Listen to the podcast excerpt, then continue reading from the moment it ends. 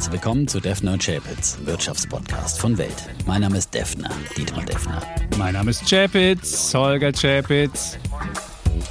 Die im Podcast besprochenen Aktien und Fonds stellen keine spezifischen Kauf- oder Anlageempfehlungen dar.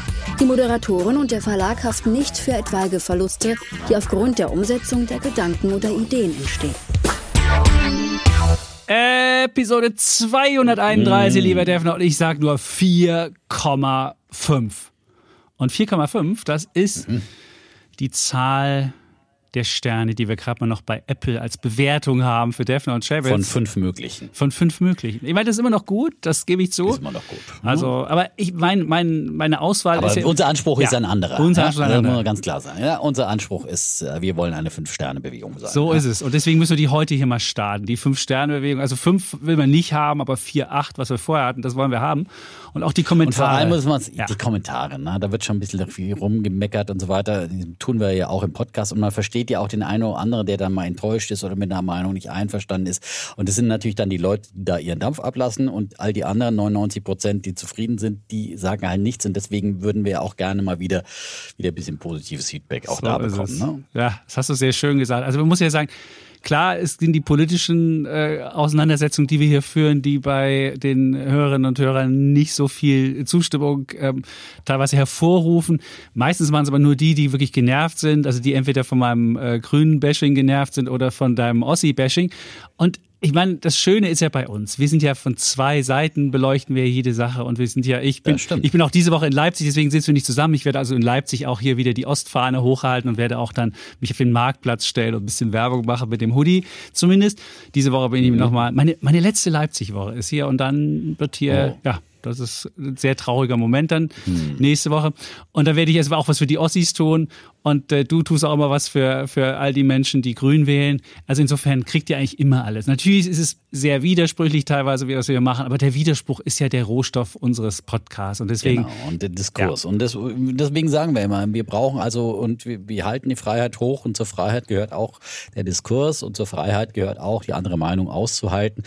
Ich gebe zu, wir können an unserer Streitkultur schon noch arbeiten und letztes Mal vor Publikum, da haben auch viele geschrieben, haben gesagt, Mensch, das war einfach unprofessionell, äh, so persönlich zu streiten. Ich fand es auch gleich mal äh, nicht so nett, äh, da erstmal gleich was in die Magengrube zu bekommen äh, auf, auf, der, auf der Bühne und bin, ich reagiere, dann muss ich halt auch sagen, dann reagiere ich sofort angeschossen, wie so ein weitwunder Hund und, äh, und äh, dann, dann greife ich halt auch gleich zurück. Ja, das ist dann, das ist insgesamt dann einfach eine äh, Diskussionskultur nicht so richtig förderlich. Äh, und vielleicht sollten wir einfach wirklich versprechen, wenigstens diese persönlichen Angriffe dann wieder äh, etwas zurückzunehmen. Und Wir vertragen uns ja eigentlich. ja. Also das ist ja, das hat immer so einen Eindruck, als da wirklich zwei aufeinandertreffen, die sich wirklich auf den Tod hassen. Es ist nur manchmal so. auf die Tod hassen wir uns wirklich nicht. Nein, Also auf, ist- auf keinen ist- Fall. Nein, nein, nicht, nein, nein, nein. aber- nein, aber manchmal ärgert man sich natürlich. Natürlich, wir bisschen, ärgern uns dann, auch Wie gesagt, dann machen wir da unser Om und so weiter und sprechen uns aus und dann ist wieder gut. Aber es ist halt klar, muss manche Debatte muss auch manchmal emotional geführt werden, aber sie muss nicht immer persönlich. äh, Sie muss nicht persönlich geführt werden, ja. Ja, also weil das ist äh, in in dem Fall, natürlich sind wir beide, das war, ging es ja um die Inflation und so und trifft es uns jetzt und wir sind beides Besserverdiener, ja. Beide sind wir nicht existenziell bedroht, das muss man einfach mal ganz klar so sagen. Und, ähm, und es gibt ähm, eben viele, viele draußen, die, die da ganz andere Sorgen haben. Und äh, also ähm, ich verstehe das und du verstehst das und ich glaube, dass das ist, müssen wir uns nicht gegenseitig dann immer vorwerfen, wer jetzt mehr äh, Einfühlungsvermögen hat mit den genau, Menschen. Einfühlungsvermögen, Empathie und so weiter.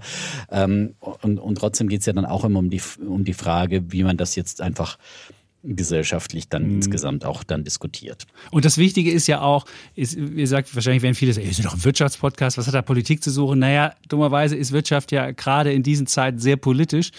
Und das zeigt sich alleine schon an einer Zahl, nämlich der, ähm, der, der, der Staatsquote. Und da sieht man, dass in Deutschland die Staatsquote weit über 50 Prozent ist. Helmut Kohl hat ja damals schon gesagt, wenn wir in Richtung der 50 gehen, haben wir schon Sozialismus in Deutschland. Also nach der alten Kohlschen Definition wären wir jetzt schon im Sozialismus, gelandet. Sozialismus, Leben wir im. Sozialismus. Ja, ja. Und deswegen ist es auch so wichtig, dass man ja, politisch streitet und äh, ja, wird ja relativ viel auch entschieden, ob es jetzt um, um, um, um die Gaspreisbremse geht, ob es um Steuererleichterung für den geht, ob es um Subventionen für das geht. Das sind alles Sachen, die die Wirtschaft sehr beeinflussen und deswegen sind wir auch sehr mhm. politisch und deswegen ähm, ja, muss es auch hier um, um Politik gehen. Das ist sehr wichtig ja, hier im Podcast, sonst fehlt genau. was. Wir leben in politisch-wirtschaftlichen Zeiten und äh, von daher, wie gesagt, beeinflusst das ja auch die Börse, sieht mhm. man ja auch immer wieder. Ne? Also äh, betroffene Unternehmen, die dann direkt oder indirekt beeinflusst werden, das beeinflusst letztendlich dann auch den Anleger und auch diese Dinge muss man in die Anlageentscheidungen mit einbeziehen. Genau, das sieht man ja am besten in den, bei den Briten. Beispiel, bei den ne? Briten auch. Ja, die, die, bei den Briten. Die, die diskutieren Zu den Briten heute. kommen wir genau. ja gleich noch. das wollte ich nur sagen, Thema heute. Ja,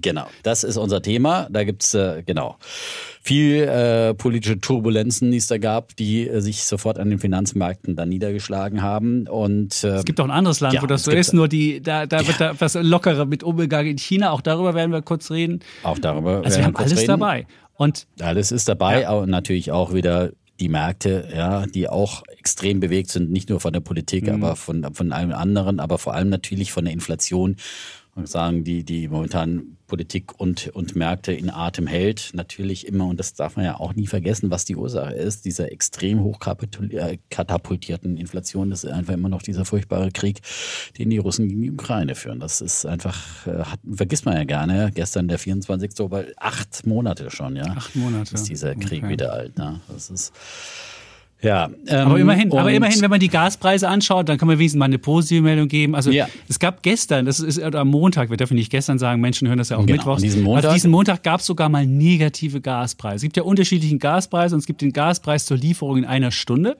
Oh. Und der ist, ja, es gibt ja verschiedene Gaspreise. Das dann, ist der, da ist ja gerade so.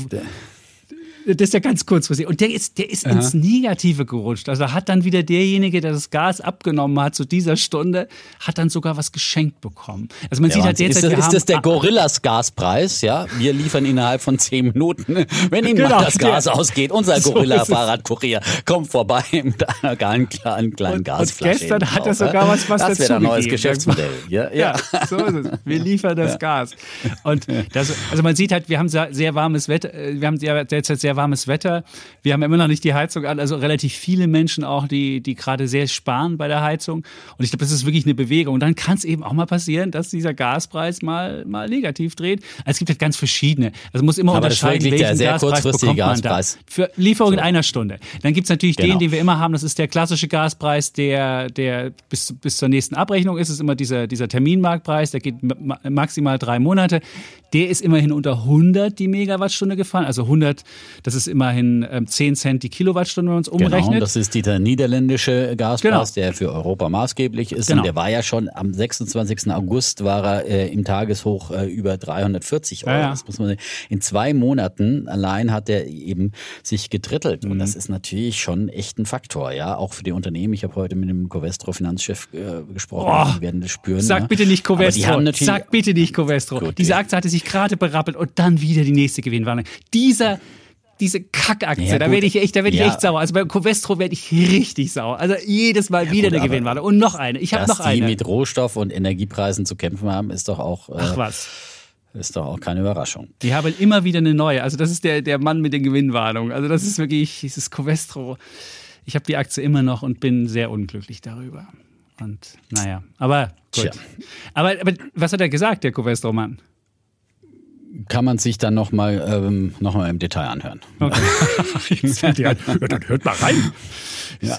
Das gibt's ja nicht umsonst. So, okay, dann haben wir das verstanden. Ich dachte, hätte vielleicht irgendwie die nächste, hätte vielleicht was Hoffnungsvolles gesagt so ein bisschen hoffnungsvolles, ja, aber äh, es ist immer noch schwierige Zeiten, das ist klar. Ja, und das Problem ist ja bei den Privatpersonen, die haben ja einen Versorger dazwischen geschaltet. Also ihr, wenn ihr privat irgendwie Gas bezieht, gibt es immer noch einen Versorger dazwischen. Der deckt sich ja zu welchen Preisen auch immer ein. Wir wissen das nicht.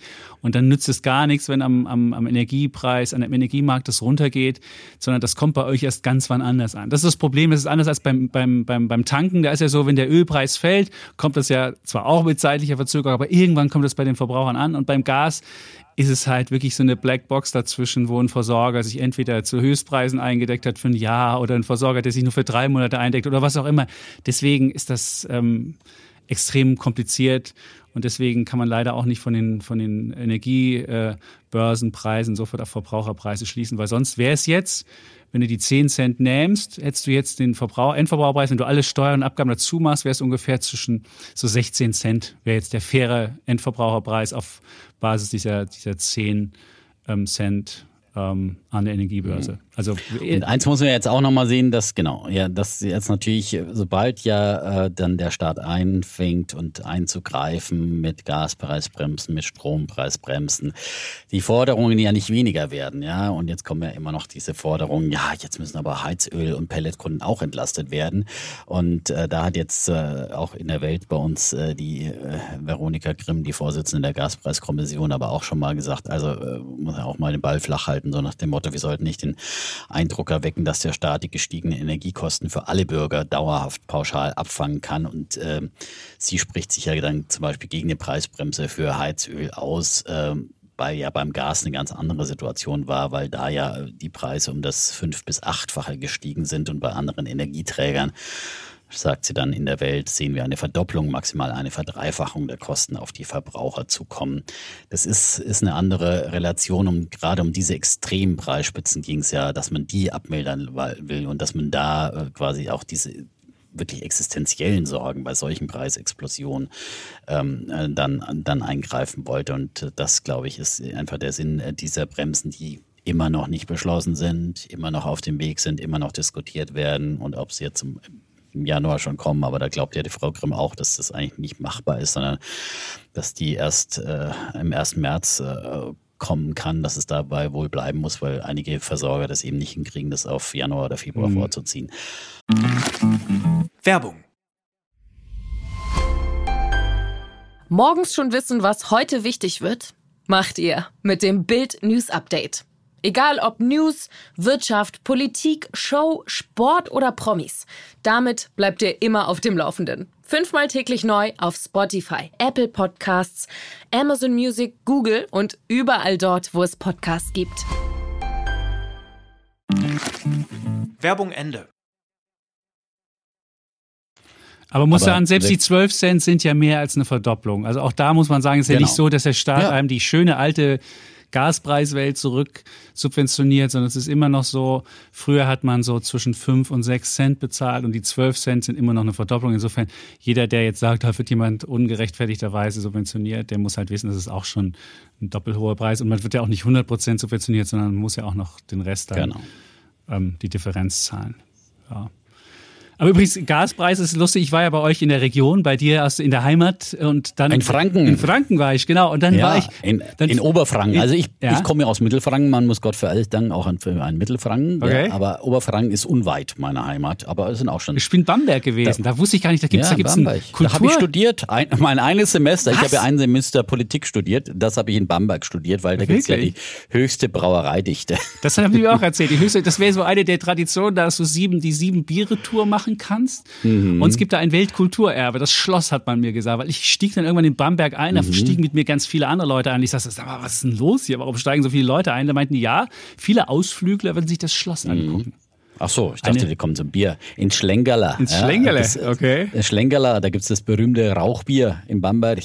Ja, aber ist nicht so meins. Das ist wirklich, das schmeckt wirklich wie, geräucherter Schinken so ungefähr. Also uh. wirklich sehr geräuchert. Ja, das ist sehr bitter. Also das okay. muss man mögen. Also okay. dunkles Rauchbier. Aber das ist die Spezialität in, in Baden. Aber, aber, du warst ja auf Kloster Banz. Genau, da gab's, da gibt's auch eine, gab's noch eine Therme und die haben mhm. ein spannendes Experiment gemacht. Die haben 10 Prozent der Energiekosten gespart.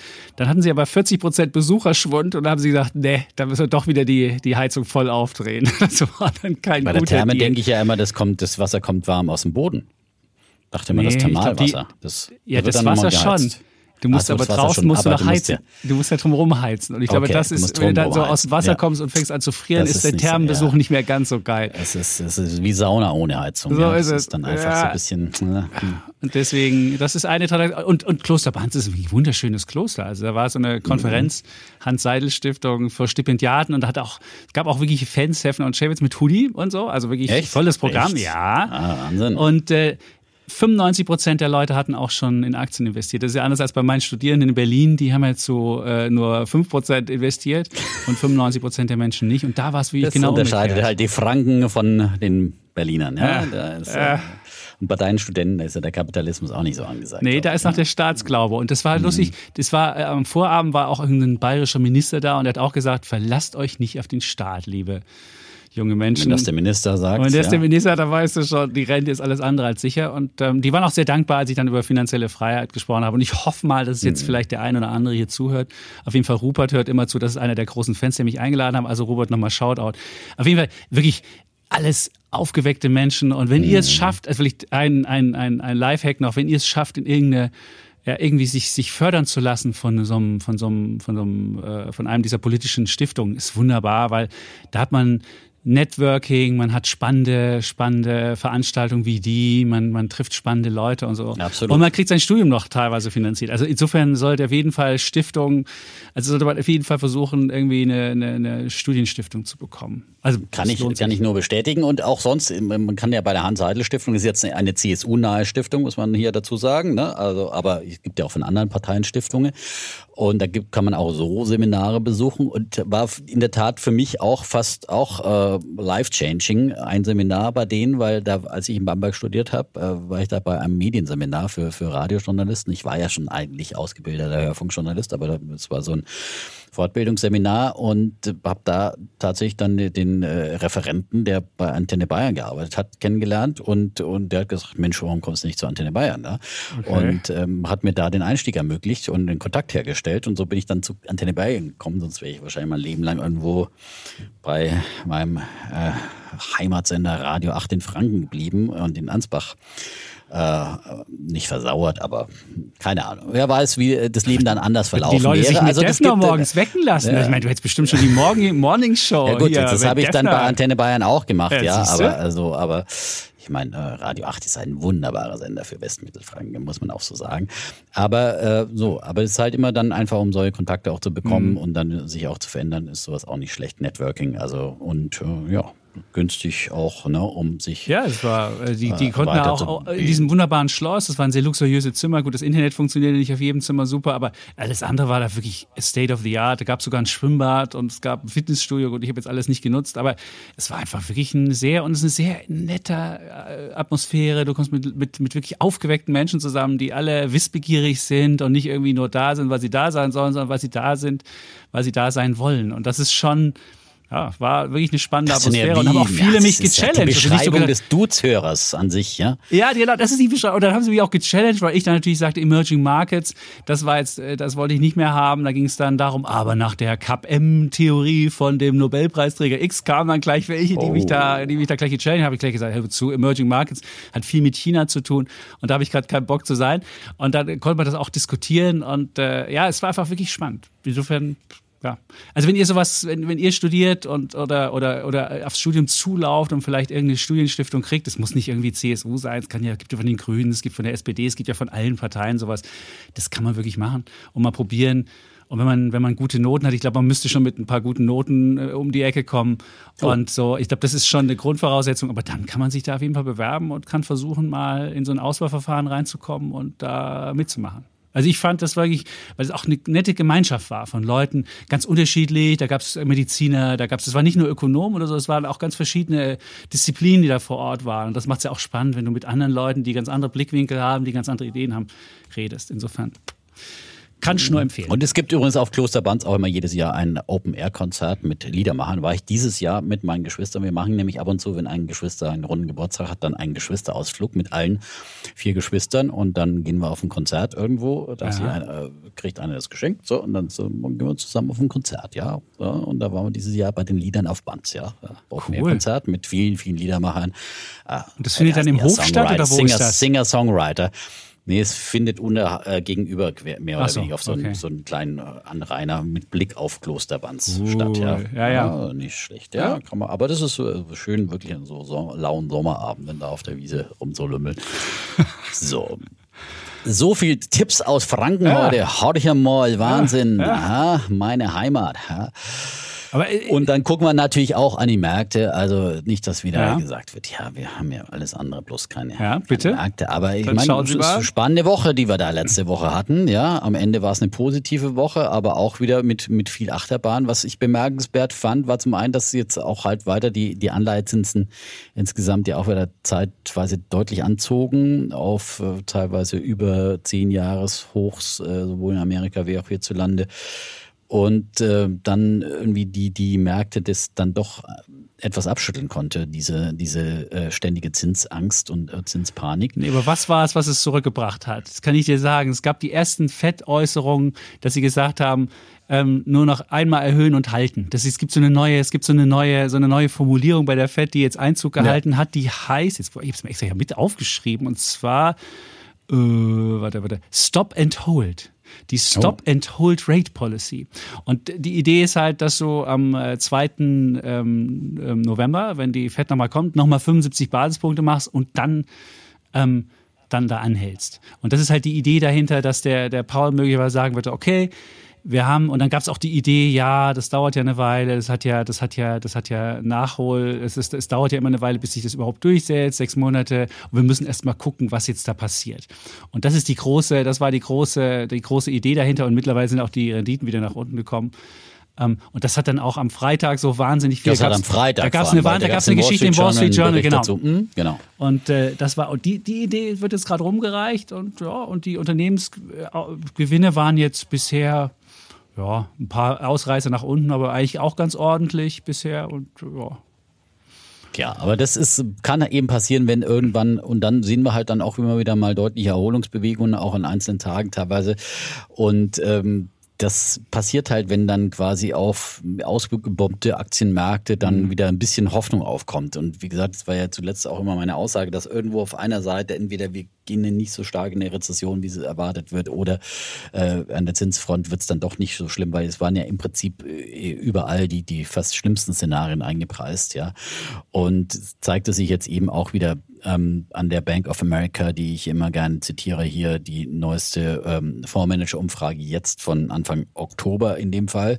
Ich war bisher äh, ja immer mit der September-Umfrage unterwegs und jetzt die letzte vom Oktober. Da schreiben sie, äh, die Bank of America Strategen, es schreit nach einer Kapitulation auf Makroebene, Kapitulation der Investoren, Beginn der Kapitulation der Politik. Und die Aktienmärkte Märkte werden in der ersten Hälfte des Jahres 2023 ihren Tiefpunkt sehen. Gut, äh, da würde ich eher davon ausgehen, dass wir das vielleicht äh, in diesem letzten Quartal schon gesehen haben, aber es ist, man kann auch immer noch mal im März auch noch mal rumsen. Das ist, man weiß es einfach nicht, wann genau der Tiefpunkt ist. Aber ich gehe nach wie vor von der Jahresendrallye aus und ähm, bin eigentlich so jetzt bestätigt durch diese letzten Wochen, die wir da gesehen haben seit Oktoberbeginn. Ähm, und nochmal die, die Fondsmanager, die Großinvestoren halten laut den Ergebnissen 6,3 Prozent ihres Portfolios in Bar. Das ist der höchste Wert seit April 2001. 49 Prozent haben Aktien untergewichtet. Also das sind einfach nach wie vor historisch äh, schwache Werte und ähm, ja, dann, wie gesagt, wenn irgendwie die Situation sich doch etwas bessert, zum Beispiel an der Zinsfront, dann ähm, müssen da viele rein und wenn das jetzt zum Jahresende passiert, dann müssen gerade auch zum Jahresende viele rein, die dann natürlich äh, in ihren Büchern am Jahresabschluss nicht irgendwie zu wenig Aktien haben wollen. Äh, die werden dann quasi auch mehr oder weniger dann in den Markt gezwungen. Das ist die Hoffnung. Es gibt jetzt, es, genau, es gibt ein Konsensszenario, auch unter, auch unter den Bären angeblich. Zum Beispiel Morgan Stanley hat das auch, dass es jetzt noch mal ein bisschen hochgeht, vielleicht noch mal 10 Prozent. Dann hätten wir ungefähr 15 bis 20 Prozent Gegenbewegung gehabt vom Tief. Dann soll es noch mal runtergehen im März und dann der endgültige Ausverkauf und dann soll es nach oben gehen. Dieses 2008er Phänomen. Es gibt aber auch andere, die sagen, hey, der Oktober war schon häufig so, dass die Bärenmärkte im Oktober erlegt worden sind. Der Bär, das gab es ja auch schon in verschiedenen, ob es jetzt 98 war, 97 war oder auch ähm, weiß ich, 87 dann glaube ich auch, nachdem dann der, der Crash war. Also insofern, ähm, ja, gibt es verschiedene Ideen. Und wir hatten ja auch diesen, diesen äh, Fondsmanager Stefan Hayek da, der Mhm. auch ein ähnliches Szenario gesehen hat. Der war auch erstaunlich optimistisch, muss ich gestehen. Also ich ja, den, fand, der war diesmal fand ich ihn gut. Ja, ja der, letzten Mal, okay, beim letzten Mal hätte ich besser auf ihn gehört. Da hat er ja vollkommen recht behalten Anfang des ja, Jahres mit seinem Pessimismus, ja. Und das war noch vor dem um, Krieg, da hat er schon den richtigen, die mhm. richtige Sache gehabt. Und ein mhm. spannendes Thema und das muss man vielleicht auch nochmal lohnt nochmal kurz zu droppen, ist ähm, diese Capex-Thematik, also diese Unternehmen, die jetzt investieren müssen. Und man sieht es ja so wahnsinnig bei Meta beispielsweise, bei diesem Unternehmen. Da gibt es jetzt diese diese Hedgefonds-Attacke auf Meta und die sagen ja ey, lieber Mark, haben sie im Brief, einen offenen Brief geschrieben, haben geschrieben, ja, sehr schön, dass du in dieses Metaverse investieren willst, aber müssen es denn gleich 100 bis 150 Milliarden sein, die du in den nächsten zehn Jahren rein investierst? Wenn du zwei Milliarden pro Jahr und nicht 15 Milliarden pro Jahr investieren würdest, das wäre, da könnte ich das noch verstehen und das wäre okay. Und, äh, aber er investiert ja ungefähr 10 bis 15 Milliarden im Jahr in sein Metaverse rein.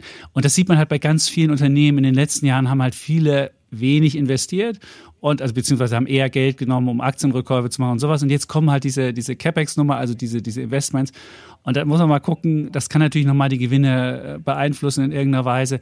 Insofern fand ich, fand ich es einen spannenden Aspekt, sich mal diese, diese Geschichte anzuschauen. Also müssen Unternehmen noch investieren, geht da Geld drauf und, und so weiter. Und diese Meta- oder Meta-Geschichte, die kommen kommt ja diese Woche auch mit Zahlen raus. Da wird man mal sehen, was, was da passiert. Und ähm, auf jeden Fall war, ich fand es überraschend. aber am spannendsten fand ich bei, bei, bei Hayek, dass er natürlich vor allem den Sektor erneuerbaren Energien jetzt als ja. das Investmentthema der der, nächsten Zeit sieht. Und äh, ähm, da bin ich ja schon lange unterwegs und äh, äh, vertrete diese These, dass wir da einen Mega-Investment-Zyklus haben. Und ähm, bei und der hat sich eben durch den Krieg und durch die Energiekrise mhm. einfach nochmal verstärkt. Und das hat ja der Hayek auch so gesehen, dass es da ist. Äh, nicht und er hatte auch dein, dein Invesco, sein, dein ne? Invesco, ja. dein Invesco Solar ETF, den hat er auch explizit genannt neben dem iShares also Global Clean Energy. Ja, genau. So ist es. Die beiden, die beiden Sachen waren dabei und ähm, ja, aber ich fand, der war auch, ich fand interessant, dass er auch fürs, ich weiß nicht, er hat ja so ein Metaverse-Buch gelesen, wie war für dieses Metaverse auch so also wirklich bullish. Ich, das konnte er schlecht erklären, muss ich gestehen. Also irgendwie habe ich nicht verstanden, was er da wollte. Aber auf jeden Fall äh, war auch für Meta positiv und hat irgendwie die, die, hat er gesagt, okay, die Aktie ist jetzt gefallen, 50 Prozent von der Spitze. Das ist wie bei Amazon im Jahr 2000 und möglicherweise schafft es ja Meta doch im, im Metaverse irgendwas hinzubekommen. Und er war gar nicht so abgeneigt dieser Aktie und auch er war auch anderen. Wenn du, wenn du gerade ein Buch gelesen hast zum Thema, dann ist man natürlich dann immer so ein bisschen fokussiert auf ein Thema. Also ich weiß, ja. äh, ehrlich gesagt, ich, ich äh, war ja äh, schon bei unserer ersten Metaverse-Diskussion damals, als du da sehr euphorisch warst, skeptisch. Seitdem hat sich da vieles korrigiert. Ich, ich würde jetzt einfach auch sagen, dass ich glaube, Metaverse ist wirklich ein Thema, das vielleicht mal in fünf oder keine Ahnung, zehn Jahren irgendwann äh, Realität wird. Ähm, äh, ich glaube, das ist das, was die Welt im, im Augenblick wirklich nicht dringend braucht, ja.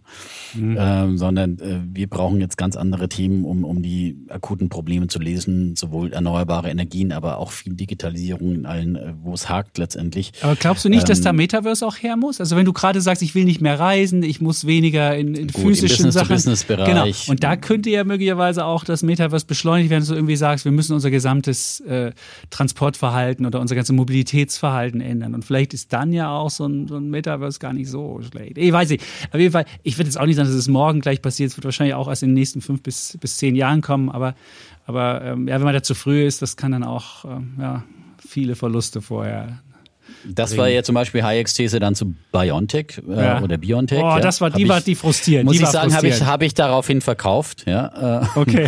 äh, gleich gestern äh, hatte ich noch so eine kleine Position, dachte ja. ich, ähm, hm, es, es klingt schon überzeugend, dass das irgendwie, ja, weil ich habe leider mit so vielen Biotech-Titeln mhm. Bauchlandungen, weil genau diese äh, Geschichte ich immer wieder, man setzt auf irgendeine spannende Entwicklung und sagt, ja Mensch, die sind doch so und so weiter, das ist ein Riesenmarkt und aber der Punkt ist einfach, es dauert so lange und selbst bei, bei BioNTech, die mit dem mRNA natürlich bei äh, Covid mega erfolgreich waren, aber es ist halt wieder ein neues Thema, dann ein Krebs-mRNA-Medikament äh, zu mhm. entwickeln und dieser ganze Zulassungsprozess und so weiter, das geht dann natürlich auch viel, viel langsamer als jetzt äh, im Ausnahmezustand bei Covid und kostet sehr, sehr viel Entwicklungskosten und ähm, ja, ob das dann letztendlich aufgeht, ja, und vor allem dann auch diese Theorie, dann irgendwann kauft es ja einer weg, dann dann zum günstigen Preis. Das haben wir auch in letzter Zeit hier schon erlebt, mhm. äh, wie jetzt hier, was weiß ich, SLM Solutions, also aus anderen Bereichen oder Home24 dann einfach zu Niedrigstkursen dann eingesammelt wird und du hast irgendwie eine Story geglaubt und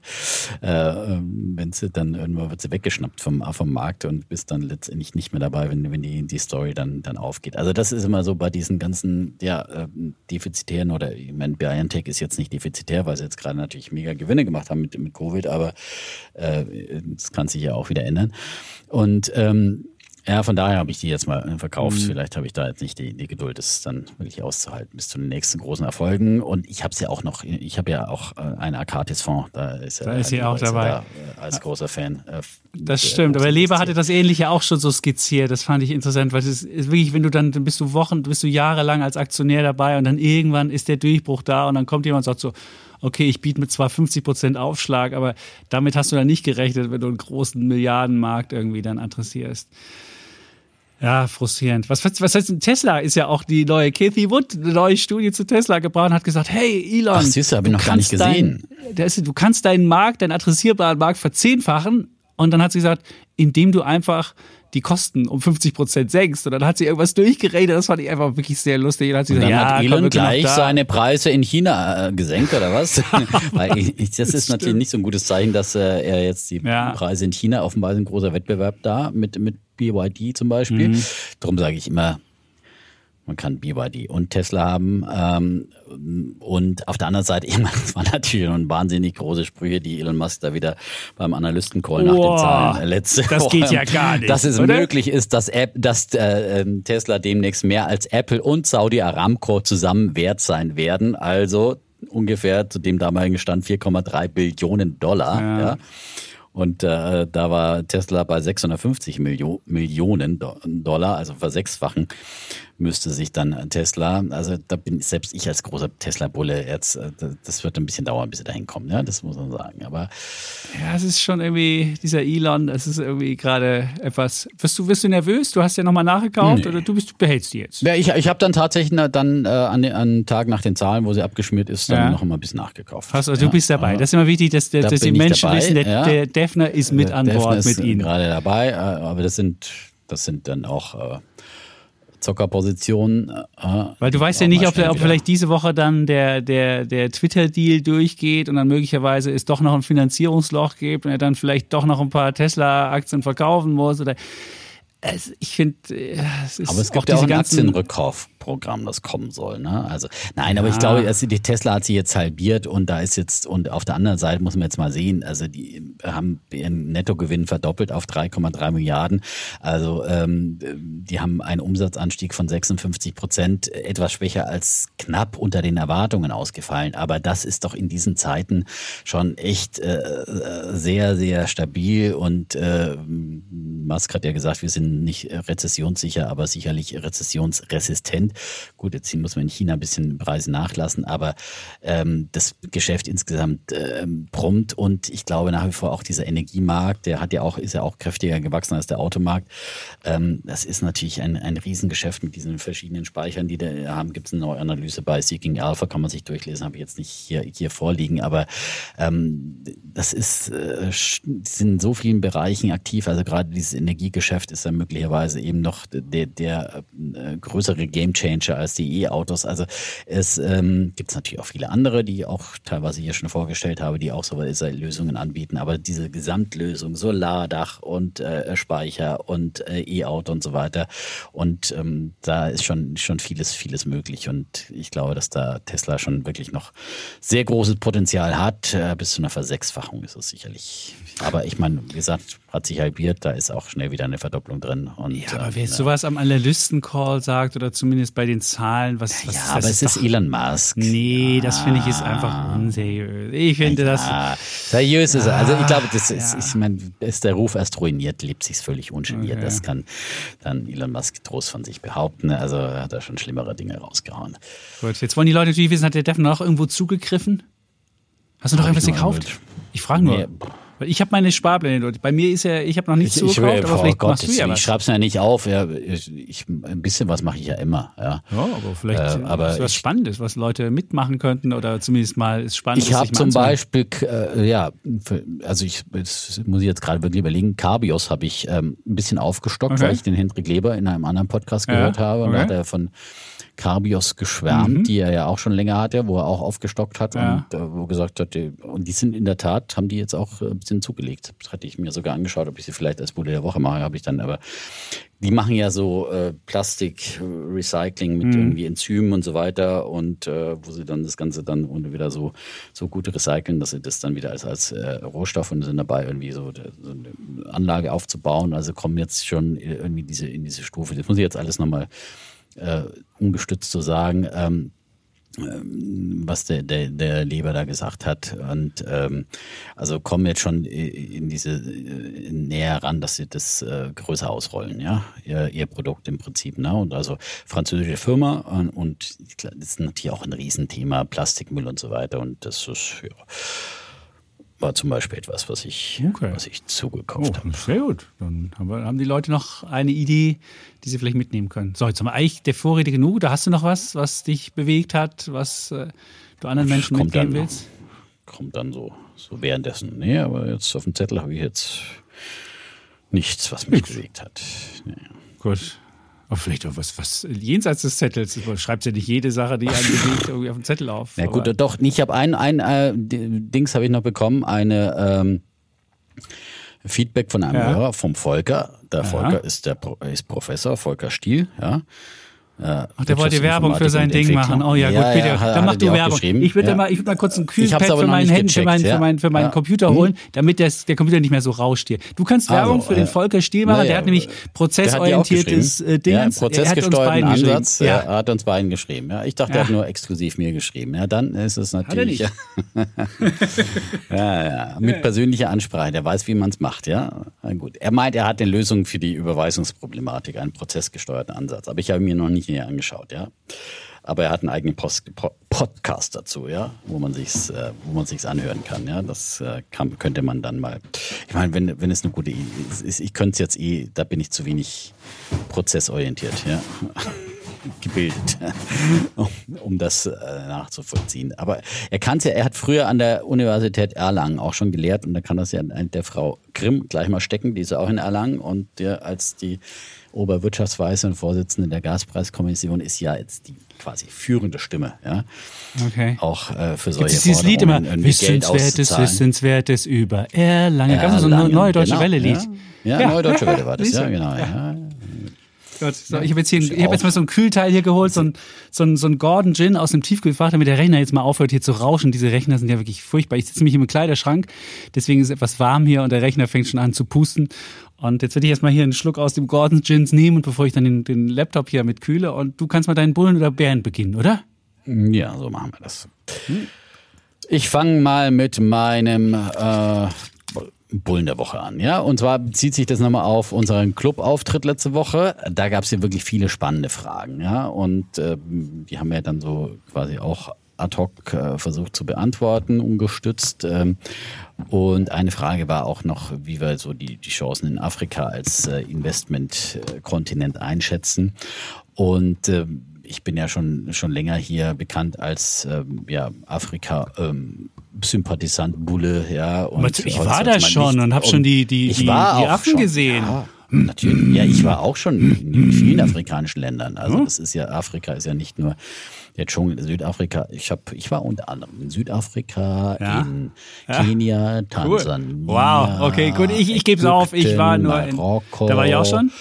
Ich war Tunesien schon, Marokko war ich auch schon. Okay, Nordam Nordafrika habe ich schon mitgemacht. Ich war Mhm. Nordafrika ist Ruanda. auch wichtig. Ruanda habe ich noch nicht, ja. Ähm, Da war ich, habe ich Herrn Kangame die, die Hand geschüttelt. Das ist, der hat so lange Hände. Man konnte noch feststellen, ist, wie er früher mit Idi Amin um die Häuser gezogen ist, der Kagame. Also es war eine spannende Reise und da habe ich dann Ja. die, diese, diese, diese Gorillas getroffen. Aber du wolltest jetzt was genau. nicht zu Gorillas Genau, erzählen, sondern zu Anlagen. Das hat er ja schon öfters erzählt, der Kollege Chabitz, ja. Natürlich immer, weil die waren Ähm, so gut. Die waren, und wenn sie nein, ack, aber ack, Afrika ack machen, ist- dann weißt du, musst du ja. schnell abhauen. Und Afrika ist halt ein, ein wahnsinnig spannender äh, Kontinent äh, mit wirklich ganz, ganz unterschiedlich, auch ganz unterschiedlich entwickelt. Natürlich äh, Länder wie, wie Südafrika, die, die da vorne mit dabei sind, aber auch viel unterentwickeltere Länder und teilweise totale Armut und so weiter. Aber ähm, natürlich ein, ein äh, Kontinent, äh, der auch viele Zukunftschancen birgt. Das ist schon lange ein, ein Zukunftskontinent, bisher immer noch nicht so richtig entdeckt worden, muss man ehrlicherweise sagen. Auch gerade als Investmentthema. Ähm, hat 1,2 äh, Milliarden Menschen, die dort leben in 54 anerkannten Staaten. Und äh, wie gesagt, die wirtschaftliche Entwicklung ist äh, sehr, sehr unterschiedlich und ist ein wahnsinnig junger Kontinent. Wenn wir hier über Demografieprobleme reden, das haben die Afrikaner nicht. Da ist eher noch das Problem teilweise, das ist natürlich ähm, äh, eher Jugendarbeitslosigkeit und wenig Wirtschafts wirtschaftliche Perspektiven für die Menschen dort äh, gibt. Rund 50 Prozent aller Afrikaner sind unter 20 Jahren. Das muss man sich wirklich mhm. mal vorstellen. Es ist, ist, äh, und ähm, Afrika ist eben auch ein Kontinent mit wahnsinnig vielen Rohstoffen und ähm, wir sehen ja gerade, wie wichtig die sind, wenn da mal ein Rohstofflieferant wie Russland ausfällt. Ja, und äh, das fossile Zeitalter ist noch lange nicht vorbei. Also Öl und Gas gibt's reichlich in Afrika, aber auch vieles andere, eben Diamanten, Platin, Gold. Äh, Kobalt, aber auch äh, viele der Rohstoffe, die wichtig sind, auch für die äh, ja, Energiewende und äh, zum Beispiel eben Metalle wie Kupfer, Kobalt, Nickel und Lithium äh, sind da reichlich vorhanden. Also das sind auch eben große Chancen, die es in, in Afrika gibt. Und ähm, ich habe gerade dann auch noch mal, ähm, ist mir noch ein Interview in die Hände gefallen mit einem ähm, Fondsmanager, das im Focus Money äh, abgedruckt war, dem Fondsmanager des äh, äh, wie, heißt der Vorname, das Bellevue Asset von Bellevue Asset Management. Der Mensch da den BB African Opportunities und der ist auch überhaupt nicht gut gelaufen, überall alle Zeiträume, wie aber viele auch andere ETFs und weiter. Das ist wirklich ein Thema, das äh, noch nicht äh, keine gute Investment-Historie hat, ja, aber vielleicht, wenn dieser Kontinent irgendwann mal wach geküsst wird und vielleicht ist es äh, jetzt so im Zuge auch einer Neuorientierung ähm, und die Gewichte in dieser Welt werden ja einfach auch ständig immer wieder neu sortiert. Ähm, und er sagt halt zum Beispiel, dass ähm, Vorteil von afrikanischen Ländern ist, äh, dass sie Krisen gewohnt sind. Also hohe Inflation zum Beispiel. Das ist ja in vielen afrikanischen Ländern ein tägliches Thema, was, was für uns neu ist, ja. Und sie haben quasi so eine Art äh, Resilienz bewiesen und mit diesen Themen umzugehen, ähm, dass man halt einfach ja, improvisieren kann auch, ja. Ähm, und ähm, er sagt ähm, auch, dass es natürlich auch viele, viele Chancen gibt, auch zum Beispiel für Einzelhandelsunternehmen mit, äh, hat da eine Label äh, äh, wie in Marokko, ein großer Einzelhändler, das er im Portfolio hat und ähm, spricht auch von, von Ägypten als äh, Land mit als Gasexporteur unheimlich wichtig, ähm, ist aber auch immer mehr ähm, äh, dabei natürlich äh, Stromexporteur zu werden und und äh, ja große äh, Solaranlagen werden dort gebaut und große erneuerbare Energieanlagen. Und das, glaube ich, ist sowieso eine große Chance natürlich für, für Afrika, dass man dort äh, ja, den Wasserstoff zum Beispiel herstellt, den grünen Wasserstoff mit Hilfe von erneuerbaren Energien. Also das müsste eigentlich schon für Afrika eine, eine Riesenchance sein. Und ähm, ja, er sagt, dass sich natürlich äh, das globale Investitionsumfeld äh, erstmal in den entwickelten Ländern stabilisieren muss, bevor man dann solche Märkte wie Afrika dann auch entdeckt. Also das wird ein bisschen hinterherlaufen. Ähm, aber man könnte ruhig so nach seinem Geschmack äh, fünf bis zehn Prozent in Afrika investieren, ähm, in äh, seines Emerging Markets Portfolios. Ja, wenn man sagt, mhm. okay, ich habe einen Teil für Emerging Markets reserviert und da, davon nehme ich dann einfach äh, fünf bis zehn Prozent. Ähm, ich habe ein paar Sachen rausgesucht, wie man das machen kann. Ähm, da gibt's eben zum einen diesen äh, BB African Opportunities. Der hat Anlageschwerpunkte in Ägypten und Marokko der ist auch wirklich teuer bei den laufenden Kosten 2,4 Prozent ja, und bisher nicht wirklich durch eine tolle Performance auf, aufgefallen. Ähm, allerdings in zumindest in Schweizer Franken hat er in diesem Jahr plus 2,8 Prozent im laufenden Jahr äh, gemacht, aber das liegt wahrscheinlich auch vor allem im Schweizer Franken. Hä? Wie soll denn das gehen? Das geht doch gar nicht. Der Schweizer Franken hat doch Was? aufgewertet zum Euro. Das kann er nicht. Der kann nicht in Schweizer Franken im Plus sein und in Euro hat er minus 10.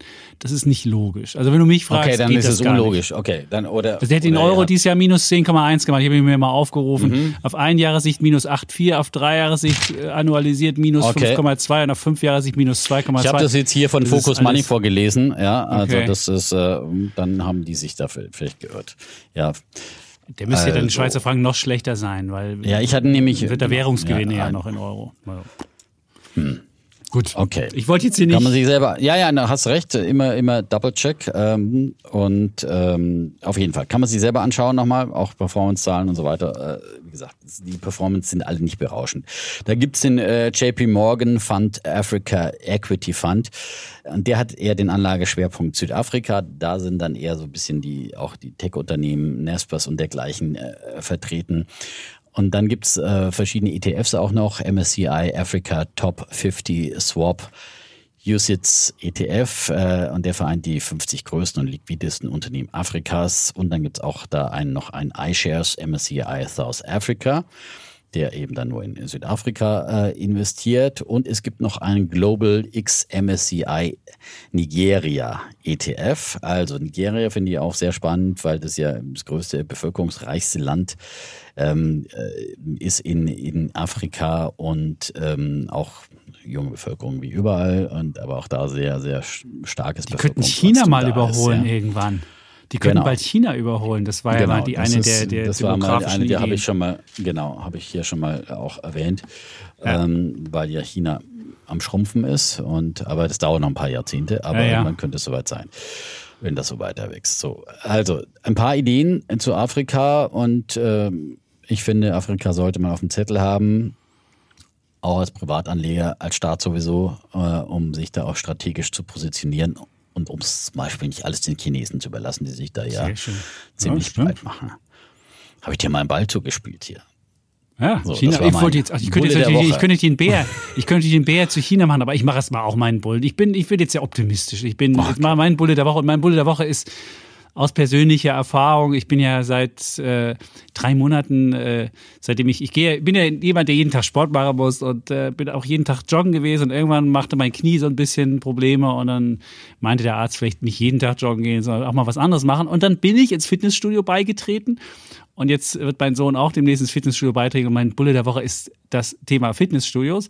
Und da habe ich mir mal die ganzen Statistiken angeschaut. Man muss sagen, es gab in den letzten äh, zwei Jahren einen wahnsinnigen Rückgang in Deutschland von, bei Fitnessstudios.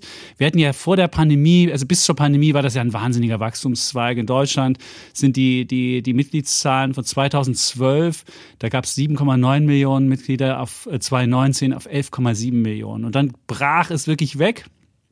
Klar, Pandemie war natürlich nicht so doll. Da ging es von 11,7 in 2019 auf 10,3 in 2020 und 9,3 auf 2021. Und ich glaube, zumindest ist die anekdotische Evidenz, die ich in der eigenen Familie habe, weil wir jetzt äh, sowohl Sohn als auch Vater äh, beim Fitnessstudio anmachen. Aber wenn man auch andere Zahlen sieht, wenn man Europa sich anguckt, da gab es beispielsweise in UK schon in 2021 ein Comeback, in den Niederlanden auch, in anderen Ländern auch, Spanien auch. Und ich denke, dass wieder dieser Trend, den wir vor der Pandemie hatten, dass die Leute fitter und so weiter werden, dass das jetzt wieder, dass das jetzt wieder äh, losgeht. Man muss wissen, in Deutschland die, die, die, der Umsatz der Fitnessbranche war 5,5 Milliarden 2019 und mittlerweile hat sich halbiert auf 2,2. Und da glaube ich, dass wir jetzt einen Boden vielleicht gefunden haben, dass es da wieder nach oben geht. Und dass wir dann möglicherweise auch wieder ähm, eine, eine, eine, boomende, eine boomende Sache machen und äh, ein paar persönliche Lifehacks aus meinem, bevor ich jetzt auch noch ein paar Aktienideen habe, ein paar persönliche Lifehacks, die ich selbst in meinem drei Monaten Fitnessstudio ähm, gemacht habe. Ich muss zugeben, ich bin jetzt nicht einer, der da hingeht und dann pumpen geht, wie das die meisten machen, sondern ich gehe da einfach rein, wie, wie so, mit so einem Tunnelblick, setze mich auf irgendein Fahrrad, fahre da 60 Minuten, schwitze wie ein Schwein, habe 1000 Kalorien verbraucht und gehe dann wieder. Also einmal natürlich noch duschen, weil Duschen zu Hause ist natürlich viel zu teuer. Und das ist so meine, das ist so mein, das ist so mein Muckibuden-Erleben. Ich bin jetzt nicht einer, der dann da sitzt und stöhnt und dann irgendwie Aber Handeln du fährst doch eh schon den ganzen Tag Fahrrad. Ja, aber trotzdem nochmal so richtig, wenn du so richtig mhm. schwitzend auf so einem Fahrrad sitzt, dann, dann ist es schon, das ist nochmal was. Also was, was man, was, was ich für Lifehacks habe, auf einmal, äh, was man auf jeden Fall nicht machen sollte, sich in, in der Nähe des Spiegels einen Spind suchen, weil vorm Spiegel posen die Leute immer. Das mag jetzt auch daran liegen, dass ich im Wedding in so einem Fitnessstudio bin am Gesundbrunnen, wo dann auch selbst die Leute, die sich eigentlich nicht leisten können, stehen dann vor diesem Spiegel. Wenn man da so, so einen Spind am Spiegel hat, hat man immer irgendwie so drei, vier, fünf Menschen, die da so eine Traube bilden. Und das machen die nicht, weil man selbst da ist, sondern weil der Spiegel da ist. Das könnte ich sagen, wer jetzt äh, gerne äh, äh, weibliche Kundschaft sieht, der ist wahrscheinlich Sonntagvormittag am besten aufgehoben. Da ist die Frauenquote besonders hoch. Wer jetzt eher auf Männer steht, der müsste eher die Abendstunden nehmen. Das sind nämlich die Männer hoch. Wenn man insgesamt sich das anguckt, sind im Fitnessstudio 54 Prozent Männer und 46 Prozent ähm, Frauen. Und was auch auffällt, ähm, wenn ich da in, in, im, im Wedding bin, türkische Fitnessmenschen, die gehen immer mit Hose duschen. Das ist, also die gehen nie, du wirst nie, wirst nie einen nackigen äh, türkischen äh, Fitnessmenschen erleben, sondern die gehen immer mit Hose duschen. Und was man im, im Fitnessstudio auch machen muss, man muss natürlich äh, ertragen können, dass es Menschen gibt, die mehr Muskeln haben und muss auch ertragen können, dass da immer Filme gezeigt werden, wo Leute mit dicken Muckis sind und darf dann nicht selbst so eine Art, so muss ich auch aussehen, sein. Und neuerdings ist im Fitnessstudio auch noch so ganz fies so, da steht dann so ein Schild, ey, hast du auch schütteres Haar? Ich finde das doof, du kannst bei uns die Haare implantieren lassen. Also mittlerweile machen die auch so, nicht nur auf Fitness, sondern auch noch auf so Schönheitsdinge. Also auch da muss man, muss man einfach äh, sagen, okay, dann soll es halt so sein. Ich brauche das nicht. Ich bin gut so, wie ich bin. Also das muss man mitbringen. Wer so, wer so, wer so wer so unter, unter dem, unter, unter so Schönheitsproblemen leidet und nicht sehen kann, wenn andere schöner sind oder andere mehr Muskeln haben oder einen längeren Pimmel unter der Dusche vorkommen, der darf da nicht hingehen. Das sage ich jetzt auch noch. So. Aber wer das dann kann, der soll das tun. Und die Generation Z angeblich, die tun das auch. Es gibt mehr Generation Z mittlerweile Mitglieder in Amerika, als es äh, vor der Pandemie der Fall war. Und was auch noch ein, ein, ein, ein Aspekt ist, der jetzt für die börsennotierten Geschichten spricht, das sind ja meistens Ketten, dass diese ganzen kleineren Fitnessstudios, so Mom-and-Pub-Fitnessstudios, die es vor der Pandemie gab, da haben ganz viele aufgegeben. Da gab es ein wahnsinniges Fitnessstudio-Sterben und da kommen jetzt relativ viele wieder zurück zu diesen großen ähm, Ketten und die Ketten profitieren davon. Und es gibt natürlich, ähm, es gibt jetzt äh, Fit, also McFit, der, der Gründer ist ja gerade ums Leben gekommen. Der ist nicht an der Börse notiert mit seiner, mit seiner ähm, Holding. Aber es gibt äh, zwei ähm, Fitnessaktien. Zum einen äh, Planet Fitness, das ist aus Amerika. Das ist so eine Art amerikanische McFit-Aktie. Und die haben, ähm, was man auch sagen muss, die haben seit, seit Jahresanfang alle verloren, weil eben Energiepreise gestiegen sind und weil diese, diese, diese Zahlen der Kunden noch nicht richtig wieder zurückgekommen sind. Normalerweise ist es so, dass die meisten Leute Januar und Februar sich anmelden, aber da war nach Pandemie. Und jetzt ist aber die Fantasie da, dass möglicherweise dieser normale Anmeldezyklus ein anderer ist und dass deswegen das auch wiederkommt. Also diese, diese Planet Fitness Aktie, wie gesagt, minus 37 seit Jahresanfang, ist 5,2 Milliarden groß und ist von den, von den meisten Analysten, wenn man den Glauben schenken darf, ist, ähm, 94 Prozent sagen kaufen und Kursziel sehen die meisten Analysten 56 Prozent über dem aktuellen Kurs. Und was mir auch aufgefallen ist, als ich mir die Zahlen mal angeguckt habe, die haben Rohmargen von 80 bis 90 Prozent. Es ist wirklich Wahnsinn. Und die haben auch für die nächsten Jahre relativ großes äh, Wachstum eingepreist. Das ist die eine. Mhm. Und die zweite ist, in, in Europa gibt es Basic Fit, die ist aus Niederlanden. Gibt es nur zwei Studios in ähm, Deutschland, aber die wollen wachsen. Und es könnte passieren, dass die vielleicht irgendwie Übernahmen machen. Und vielleicht ist jetzt ja ähm, die, die, die Gesellschaft vom McFit-Gründer Rainer Schaller, vielleicht wollen die ja nicht weitermachen, man weiß es ja nicht und vielleicht wäre das ja ein Übernahmekandidat. Zum McFit gehört ja beispielsweise noch John Reed oder Gold's Gym oder Cyberobics. Und vielleicht wäre das ja für die ein Übernahmeziel und da könnte nochmal eine Konsolidierung ein, äh, nochmal äh, passieren. Die Market Cap von Basic Fit ist ungefähr knapp zwei Milliarden Euro, Umsatz 800 Millionen. Und die machen gerade noch Minus, weil die relativ hohe Schulden haben und die Zinskosten gestiegen sind. Aber jetzt drehen die gerade so ins Plus. Und da könnte es auch passieren, wenn gerade sowas ins Plus dreht, dass dann äh, möglicherweise auch Momentum in die Aktie kommt. Ähm, die Aktie hat auch seit Jahresanfang 30 Prozent verloren. Kursziel liegt 65 Prozent über dem, also wenn man die durchschnittlichen Analystenempfehlungen sieht, 65 Prozent über den aktuellen Kursen und 75 Prozent der Analysten sagen kaufen. Vielleicht ist es was Positives. Auf jeden Fall, wenn man im Internet schon mal guckt, wird nach Gym relativ häufig gesucht, also diese, mhm. diese, diese Nachfrage nach Gym. Und deswegen ist halt die Idee, dass möglicherweise dieser normale Mitgliederzyklus ähm, anders ist, dass die Leute nicht nur Januar, Februar machen, sondern möglicherweise jetzt noch im Herbst. Es gibt ja noch relativ attraktive Angebote. Also mein Sohn hat so ein Ding gekriegt, sechs Monate für ein Euro und danach wow. musst du erst den vollen Preis bezahlen. Vielleicht bringt Daran das auch verdienen neue sie nix, Mitglieder. ja. ja. Ja. der verdient sich, aber trotzdem ist er langfristig, wird er dann hoffentlich äh, da ein gutes Mitglied sein.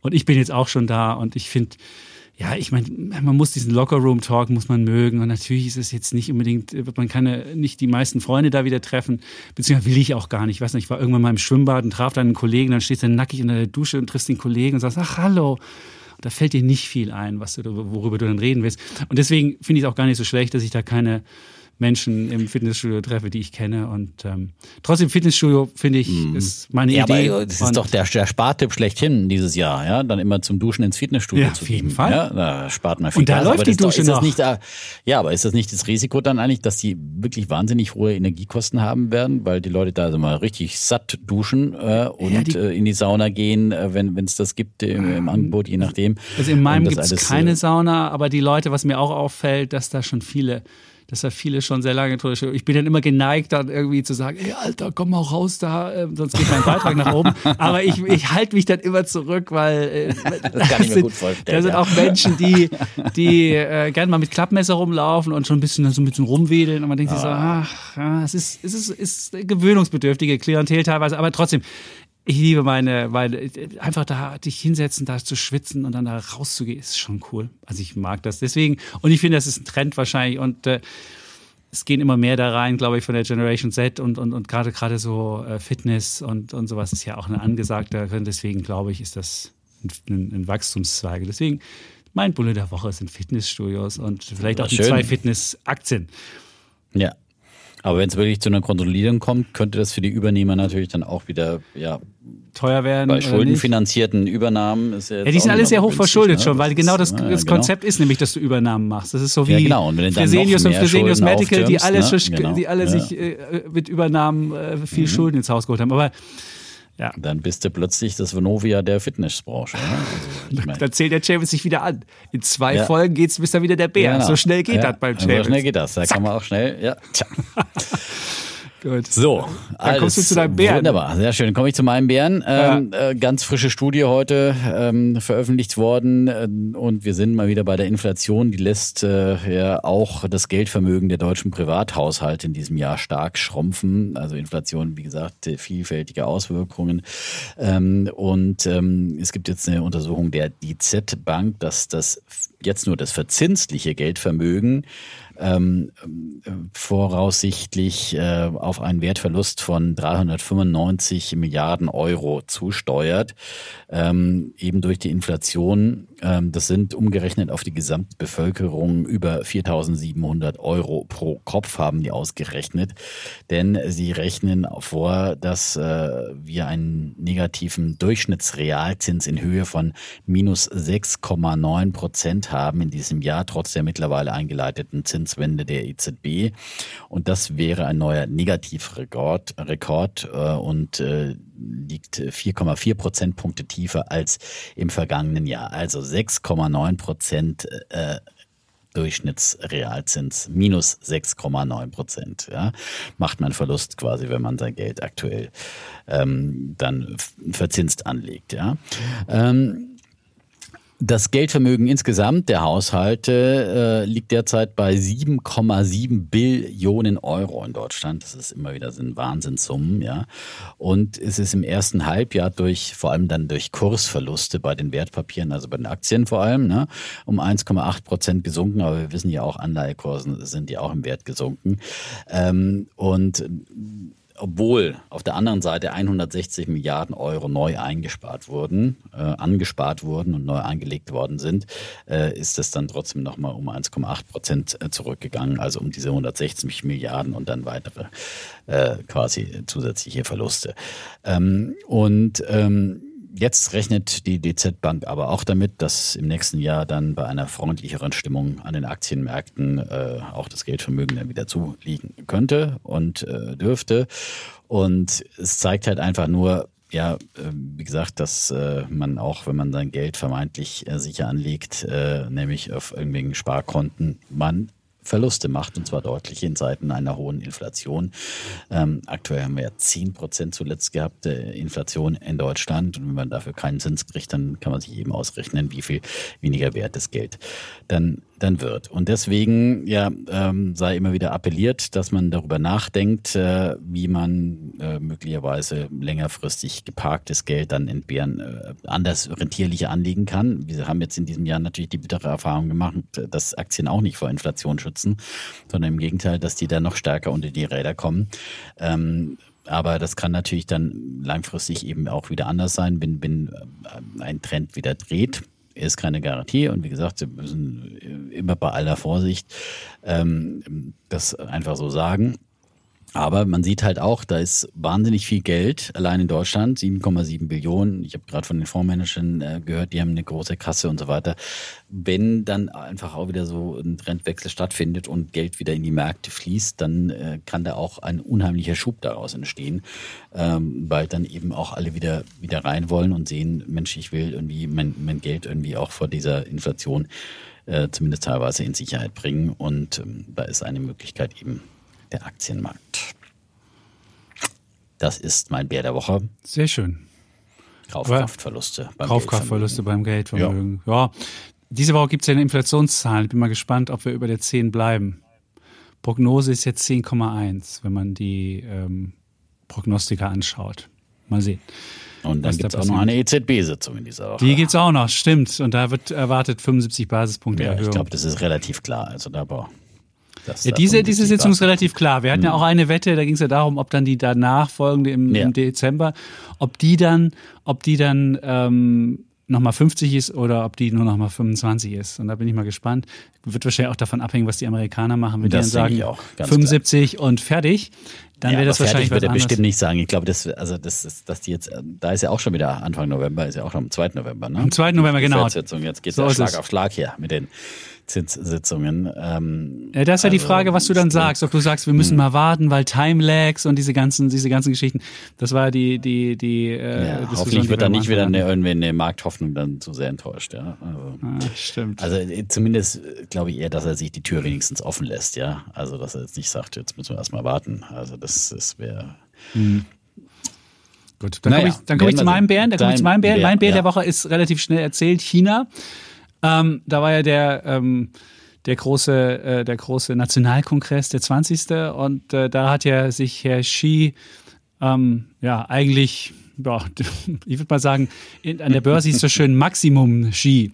Also er hat sich halt alle, alle äh, hat sich nur Leute um sich geschart, die so Ja-Sager sind und hat sich eigentlich alle Rechte einberufen, eigentlich um, um Präsident auf Lebenszeit zu sein. Also es war schon sehr überraschend. Und das, das Schöne ist, die Märkte haben dann schon eindeutig gezeigt, was sie von Maximum Ski halten, nämlich gar nichts.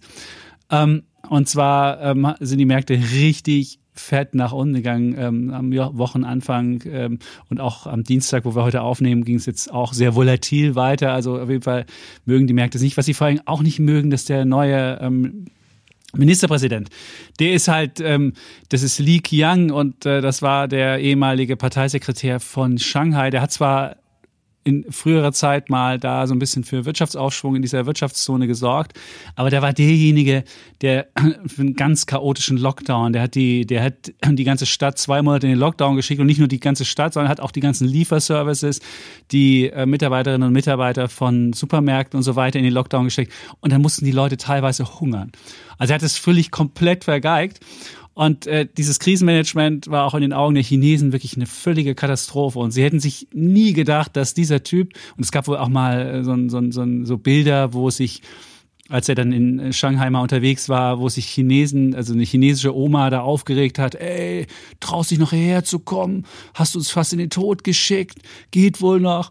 Und nach diesen Bildern, die wo auch in China äh, rumgegangen sind, hätte niemand sich glaub, äh, nie, nie gedacht, dass der, der Xi Jinping sich diesen Typen, der zwar ein loyaler Volksmann ist, dass, dass, dass er sich traut, diesen Mann, der für unfähig befunden wird, im, im Volk zu machen. Aber hat er gemacht. Und jetzt hat er halt so eine Ein-Mann-Herrschaft und ähm, was ist, was ist, was ist passiert? Äh, was ich am, am überraschendsten fand, die, gerade die, die ähm, Tech-Werte, der Nasdaq Golden Dragon Index, der hat den schlechtesten Tag in der Geschichte gehabt. Der ist äh, 15 Prozent gefallen und ähm, der steht jetzt. Und da sind die Werte drin, die an der Wall Street gelistet sind, vor allem, äh, was sie Alibaba, Baidu, Tencent, äh, Pinduoduo, wie man sie alle kennt, JD. Der steht jetzt nicht höher als im Dezember 2006, dieser Index. Und es ist schon wirklich für alle Leute, die noch gedacht haben, hey, China, da geht vielleicht noch was, hm, nicht so.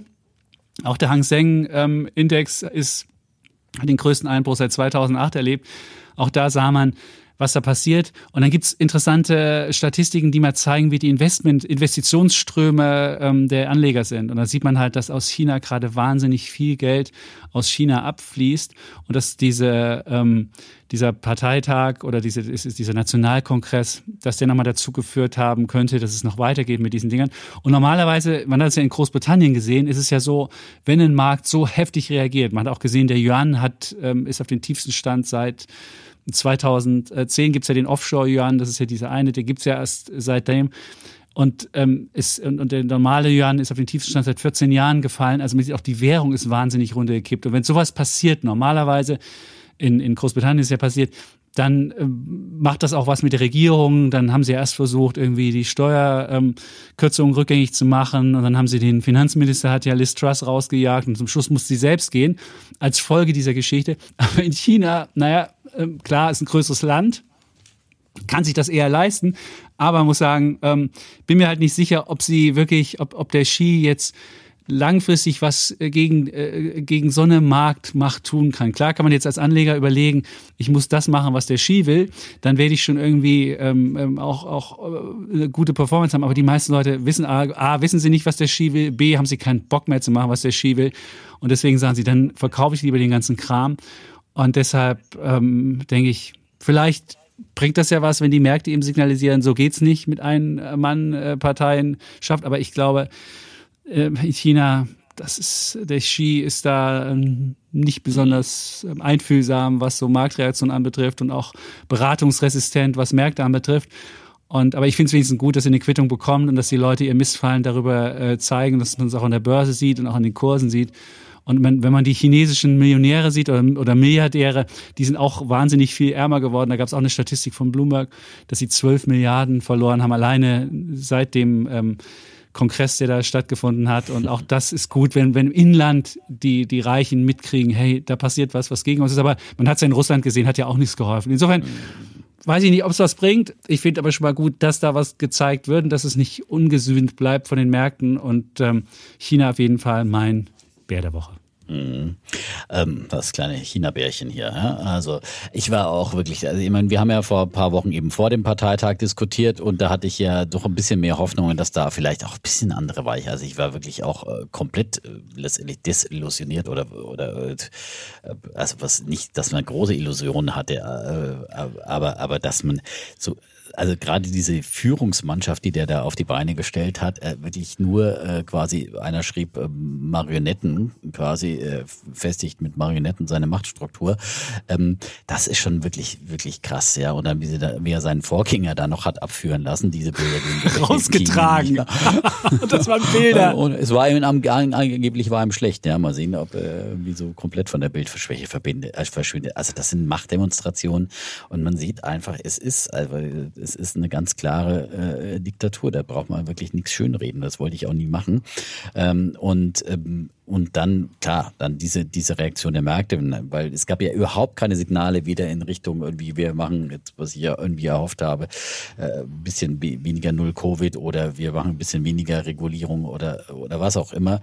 Ähm, kann trotzdem kommen, also das kommt nicht mit Ankündigungen, aber sag mal, dieser, dieser Kader, die er da äh, um, um, um sich geschart hat, äh, das sind alles nur noch Abnicker und Loyalisten. Also das ist, lässt wirklich wenig hoffen auf, auf eine äh, zumindest schnelle irgendwie Veränderung oder eine radikalere, deutlichere Kurswende in Sachen Wirtschaftspolitik, Regulierungspolitik und so weiter und so fort. Ähm, gleichwohl glaube ich, dass schon wird am Markt, jetzt das, das war gestern schon, das war schon so eine Art Kapitulation an diesem Montag, die wir da gesehen haben. Also gerade bei dann bei den Technologiewerten, da Pinduoduo ging es um über zeitweise über 30 Prozent nach unten, Alibaba fast 20 Prozent. Die wurden ja wirklich und, und die sind ja schon auf extrem tiefen Niveaus. Also das war, hatte schon so für mich ein bisschen eben diesen Sell-off-Charakter, diesen Ausverkaufscharakter. Könnte ja sein, dass da vielleicht irgendwo ein, und dann wurde ja alles, wo China drauf stand, damit verprügelt. Und mhm. äh, ähm, dann kann natürlich sein, dass diese Tech-Konzerne, die im Land tätig sind, weiter auch da eng an die Kantare genommen werden. Aber wie gesagt, auch die Cinco Solar, die ich habe, äh, auch über 10 Prozent äh, zeitweise verloren. Ich meine, das ist der weltgrößte Solarmodulhersteller, der wird überall gebraucht und ähm, das wird, äh, glaube glaub ich, da wird jetzt nicht unbedingt, natürlich gibt es dann wieder möglicherweise Handelsrestriktionen von westlichen Ländern, aber die können sich auch nicht erlauben, weil wir brauchen gerade erneuerbare Energien überall. Ähm, und ähm, von daher äh, so alles quasi in einen Sack zu stecken in, und zu verprügeln, ist, glaube ich, dann kann man äh, nicht die richtige Art. Man kann da eher mal selektiv vorgehen. Ich habe gerade mal eine Prosus habe ich gestern verkauft, die sind ja stark in Tencent beteiligt, auch weil ich zum Beispiel dann noch so ein Invesco äh, China Technology habe, ETF, ähm, äh, auch da CFD drauf, aber ähm, im Prinzip bin ich schon immer noch sehr stark in China investiert äh, und habe schon gestern mich gefragt, ob das, ob man da wirklich, äh, ob ich da nicht einfach äh, reduzieren sollte. Nicht an einem Tag mhm. wie gestern, aber ich werde es auch äh, bei vielleicht doch ein Stück weit mehr reduzieren als bisher, weil ich da wirklich auch desillusioniert bin von dem, was, was, was die da machen. Aber trotzdem werde ich auch weiter schon in chinesischen Aktien investiert bleiben, weil auf der anderen Seite wenn man, wie gesagt, eine VW-Aktie hat oder sowas, dann ist man da genauso mitgefangen wie mit chinesischen Aktien. Das, da braucht man sich auch keine Illusion machen. Aber das reicht ja, wenn ich die habe. Ja, also, bei der sagen wir, wenn sagen, ich nehme sagst, Aktien, ja, die China, Exposure ja, haben in China, dann, dann, bin ich ja gerade in, mit, in Deutschland haben wir ja relativ starkes Exposure zu China. Da gibt es jetzt mit dem Hamburger Hafen auch noch diese Episode mit Costco. Ach, das ist äh, schwierige. Es ist wirklich eine schwierige Situation. Wie geht man mit so einem China um? Und muss man da jetzt einfach sagen, wir müssen uns da isolieren und und äh, müssen sagen, nee, mit denen wollen wir nichts zu tun haben und müssen auch beim Hamburger Hafen sagen, nee, mhm. da wollen wir nicht in die Russlandpfanne tappen, sondern wollen einfach sagen, nee, die, denen geben wir keinen Zugriff auf unsere kritische Infrastruktur. Ja. Das wird auf jeden Fall spannend sein, wenn auch Herr äh, Scholz demnächst nach China fährt ja, und dann da mit den das neuen äh, Machthabern. Nein. Aber ehrlich gesagt, und, beim Hamburger Hafen, ich, ja, ich finde, man muss schon ein bisschen, ein bisschen unterscheiden, auch was bei kritischer Infrastruktur. Ist jetzt so ein Hafenterminal wirklich so extrem, äh, dass man sagt, oh Gott, also ich meine, bei dem äh, 50 Hertz da, bei dem äh, Netzbetreiber, äh, Stromnetzbetreiber, mhm. ja, das war ja ganz anders. Da hättest du ja einen ganz anderen äh, Zugriff. Da kannst du ja da wirklich ein Blackout veranstalten mit einem äh, Bescheid. Ja. ja. Aber wenn du die Kontrolle über, noch nicht mal die Kontrolle, sondern jetzt 25 Prozent, äh, 24,9 Prozent an einem Hafenterminalbetreiber äh, äh, hm. übernimmst. Also würde ich jetzt mal die Risiken so ein bisschen begrenzt sehen, ja. Und wir müssen halt auch sehen, überall in Europa sind die äh, Chinesen beteiligt an den Häfen, ja. In, in Griechenland, äh, in Piräus, den haben sie, glaube ich, komplett damals auf hm. Druck der Troika in der Griechenland-Krise, weil die gesagt haben, hey, müsst mal euer Tafelsilber hier versilbern. Ja, und dann kamen die Chinesen und haben die Chance genutzt, ja. Und ähm, ja, ähm, und wenn es die Hamburger nicht machen, dann gehen die Chinesen halt weiter nach Danzig, wo sie auch schon eine Beteiligung haben. Und dann läuft halt dann der, der, der Handel über, über, über Danzig äh, oder über andere Häfen. Also das ist auch schon immer so eine Abwägungssache, finde ich. Und äh, ja, das finde ich, muss man da auch mit, mit bedenken. Schwierige Angelegenheit. Auf jeden Fall nicht einfach zu, nicht einfach zu entscheiden. Also gerade wie man mit China umgeht, weil mit Russland, da kann man sagen, okay, die Verluste nehmen wir hin und da sind die auch die genau. Verquickungen genau. viel kleiner. Aber mit China haben wir wirklich, und wenn da die Amerikaner kommen und sagen, ja, ja, macht's mal so, die Amerikaner haben mit China ein ganz anderes Verhältnis als wir. Also wir sind viel stärker von denen abhängig. Die Amerikaner, klar, sind auch als, als, als Werkbank, sind da die Chinesen auch wichtig, aber wirklich Handel machen wir mit denen. Und also wirklich spürbar auch fürs Bruttoinlandsprodukt. Die Amerikaner sind eine viel ähm, inlandsorientiertere Volkswirtschaft. Insofern, da nur auf die zu hören, schwierig, aber ach, ich hätte auch meine Probleme mit China. Gut. Aber wir wollten nicht über so. China reden, sondern wir wollen jetzt über. Genau, über, wir wollten die, auch nochmal über eine andere. Briten. Ja, die spinnerten Briten. Du hast ja schon an, dass sie natürlich vom System her dann äh, da schneller reagieren und äh, das haben sie in der Tat getan. Ja, ähm, und äh, heute Mittag in der Börse am Mittag in meiner Sendung hat ah. also der neue britische Premierminister Rishi Sunak Rishi, genau, Rishi. Ja, nicht der Rishi, Rishi. Ja, nicht der Rishi von der Rishi Insel, mit sondern der reichen Rishi. Frau. Rishi mit der reichen ja, Frau. Ja, Hat der reicher reiche als Frau. der König, bei dem er heute war. Ja, er ist So ist reicher es. als der König, ja, bei dem er heute war und sich hat ernennen lassen. Und ähm, ja, schon ein dynamischer junger Mann, 42 Jahre alt, ja, Ex-Finanzminister und äh, gelernter Investmentbanker bei Goldman Sachs. Also ähm, da habe ich schon ein bisschen mehr Zutrauen als in die Vorgängerin äh, Truss, weil der versteht wenigstens was für Wirtschaft, das muss man mal sagen. Und der hat ja auch von Anfang an gegen diese Steuerpläne von äh, seiner Vorgängerin opponiert und äh, schon mal äh, gewarnt, damals gewarnt, dass das äh, an den Märkten nicht honoriert werden wird. So, also von daher äh, ist es sicherlich ähm, äh, jetzt der der bessere Mann als die Frau Truss, aber ich meine, Boris Johnson ist gewählt worden, jetzt ist er der dritte nach Boris Johnson. Von der demokratischen Legitimation sehe ich da nichts und die, die Tories sind ja in Umfragen unter ferner liefen, also die würden auf keinen Fall jetzt eine Wahl gewinnen. Also das ist, da muss man schon, äh, kann man nicht mehr von der demokratischen Legitimation sprechen. Das ist wirklich bloß noch die Angst vor dem Untergang, die da die Abgeordneten dann zusammenhält. Ähm, Das ist natürlich auch seine Chance, weil er kann jetzt wirklich äh, diese äh, Tories wieder zusammenschweißen, äh, einfach aus Angst vor dem Sterben. Äh, und Hat er ja schon gesagt. Ja, Wir müssen unite genau. or die. Genau, also, das genau. war jetzt relativ eindeutig, ja. Das ist eine ganz klare Ansage, ja. Äh, von, manchmal muss man ein bisschen warten, ja. Und dann man, kann man Zack. Druck ausüben, ja.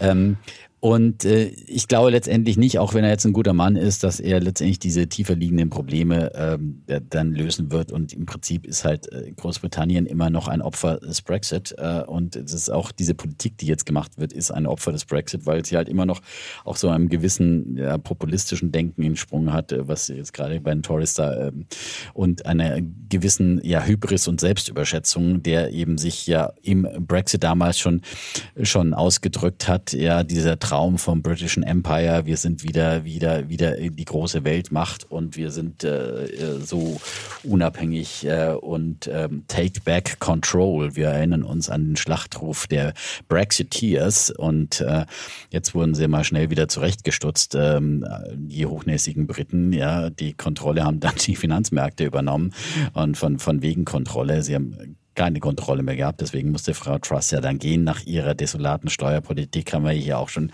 äh, besprochen. Also diese ähm, Gedanke auf Pump, äh, Steuergeschenke äh, auch an Besserverdienende und so weiter auszugeben, der ist äh, quasi komplett nach hinten losgegangen, äh, dieser Schuss. Und ähm, es hat fast ein weltweites Finanzbeben gegeben und genau, Frau Truss, ihr Finanzminister vorher, alle mussten gehen und jetzt äh, gibt's da einen Neuanfang. Nach wie vor, aber wie gesagt, äh, finde ich, ist einfach der Brexit eines der großen Probleme, das eben dazukommt zu äh, all den anderen Problemen, unter denen alle Volkswirtschaft leiden, äh, äh, nämlich der Pandemie und den Folgen der Pandemie, den Lieferketten, die immer noch angespannt sind und eben den Folgen des Krieges mit der Energiekrise und äh, das wird halt in, in, in Großbritannien einfach nochmal verschärft durch die Folgen des Brexits. Die, die, die Exporte in die EU sind nach dem Brexit um 16 Prozent äh, gesunken. Ähm, die haben ein wahnsinniges ähm, Arbeitskräfteproblem noch stärker als in anderen Ländern, weil natürlich die sowohl die qualifizierten äh, EU-Leute weggegangen sind teilweise äh, und auf der anderen Seite aber auch viele äh, Billiglöhner aus Polen, die Lastkraftwagenfahrer in die Sie haben ja die, die Promi-Staus gesehen und die, die, die, die Notstände, die es da auf der Insel gab. Eben alles viel ausgeprägter, was dann auch die, die Inflation nochmal stärker antreibt als ähm, in, der, in der EU. Man rechnet ja im ersten Quartal mit Inflationsraten dann im nächsten Jahr bis zu, bis zu 20 Prozent. Ähm, und das Pfund ist abgeschmiert auf Allzeittiefstände zeitweise eben ähm, nach diesen gescheiterten, nach diesen äh, krassen Steuerplänen. Ähm, zum Dollar und all das äh, sind einfach äh, Zeichen, dass es da wirklich äh, ja sehr äh, kracht im Gebälk. Äh, und ähm, ja die einst so stolze Insel hat sich zur Bananeninsel, wie der Spiegel getitelt hat, zum Gespött Europas gemacht. Und ähm, Sie haben ähm, eben auch einen ein, ähm, Ökonom ähm, interviewt im Spiegel, äh, den Wirtschaftshistoriker Toos, Adam Toos, äh, und äh, der sagt, ähm, die ökonomischen Folgen des EU-Austritts wurden lange durch die lockere Geldpolitik übertüncht. Man könnte sagen, die Zeche für den Brexit wurde bis heute nicht äh, bezahlt. Äh, und er glaubt auch nicht, er findet auch zum Beispiel, dass äh, ein Singapur an der Themse, die Briten werden könnten, da der Vergleich sei sehr weit hergeholt. Davon sei Großbritannien noch ganz weit entfernt und auch die Stimme als äh, wirtschaftliche Vernunft in Europa, die als die, die Briten einst galten, das meint er auch, dieses äh, Image, das kommt und geht in den 70er Jahren. Damals äh, galt äh, Großbritannien nicht als Zentrum der wirtschaftlichen Vernunft, sondern als die des wirtschaftlichen Abstiegs. Und ähm, er ähm, sagt, die Kosten des Brexits werden immer deutlicher. Die Mehrheit der Menschen betrachtet ihn inzwischen als Fehler und ähm, eben auch die Stimmung zum Thema Einwanderung habe sich gedreht, weil die Briten merken, dass die Wirtschaft ohne ausländische Fachkräfte nicht funktioniert. Genauso wenig wie das Gesundheitssystem. Und er rät eher dazu, dass man ein neues Handelsabkommen mit der Europäischen Union abschließt. Aber das ist dann natürlich mit äh, dem neuen Premier nicht in sich, denn der ist genauso wie die Vorgänger der Tories ein, ein knallharter Brexiteer und deswegen die Hoffnung auf Besserung ist äh, zumindest da in diesem großen Thema im Bereich äh, nicht unbedingt äh, in Sicht.